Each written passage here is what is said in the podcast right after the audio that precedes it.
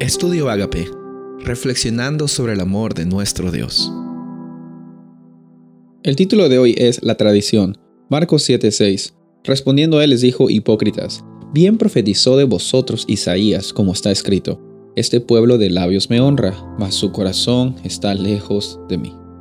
Jesús respondió estas palabras a los fariseos y a algunos de los judíos, porque estaba siendo atacado Jesús y sus discípulos al no seguir aparentemente las tradiciones de lavarse continuamente las manos antes de comer. A veces el ser humano se pierde en tradiciones y nosotros no somos la excepción. Hay tradiciones en todo lugar y en esta semana vamos a hablar un poco acerca de las costumbres, las tradiciones, las culturas y cuál es el lugar que ellos tienen que eh, llevar eh, cuando nosotros tenemos una relación con Dios. No es mala la tradición de por sí, pero lo que tenemos que reconocer es ¿Qué es lo que informa a qué? ¿Qué es lo que tiene la prioridad sobre qué? Muchas personas en muchas religiones, en muchos lugares, tienen la prioridad de la tradición sobre la experiencia que uno tiene en la luz de la palabra de Dios. El problema no es la tradición, el problema es que muchas veces nosotros seguimos tradiciones que no están de acuerdo a la Biblia y lo que hacemos nosotros es eh, eh, hacer un equivalente de que son parte de la Biblia o más importantes de la Biblia. Hay personas que se aferran mucho a una forma específica de hacer el culto, a una forma específica de tener una oración o un culto de adoración, eh, una forma específica de, de hacer las cosas. Y cuando nos ponemos a evaluar, realmente no hay una base bíblica, no hay un principio. Nuestra vida tiene que estar basada no en tradiciones, no en costumbres, sino en lo que la palabra de Dios dice.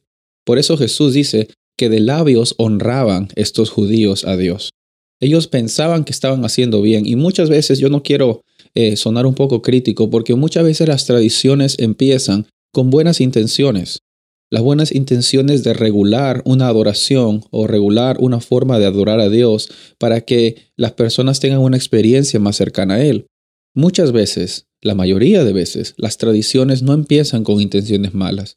El problema está cuando nosotros no sabemos distinguirlas cuando nosotros no ya le ponemos un, un aire que no les corresponde. En la palabra de Dios nosotros encontramos de que hay principios de adoración. En la palabra de Dios nosotros también encontramos formas en las cuales las tradiciones pueden ser beneficiosas. Repetir algo, tener una costumbre en nuestra vida espiritual puede ser de gran bendición. Pero si estamos como los fariseos, tratando de encontrar en medio de las tradiciones un medio de mostrarnos mejores que los demás, no estamos cumpliendo la obra que Dios nos ha mandado hacer. Nuestra obra nunca ha sido mostrar que nosotros sabemos más o tenemos mejores costumbres que otras personas. Nuestra obra está llamada en primer lugar tener una relación personal con nuestro Dios y que nuestras tradiciones, nuestras culturas nunca informen nuestra religión, sino que nuestra religión como una experiencia que nosotros tenemos con Dios informe realmente las costumbres que están de acuerdo a la Biblia o que no, y nosotros con la ayuda del Espíritu Santo vamos a poder discernirlas.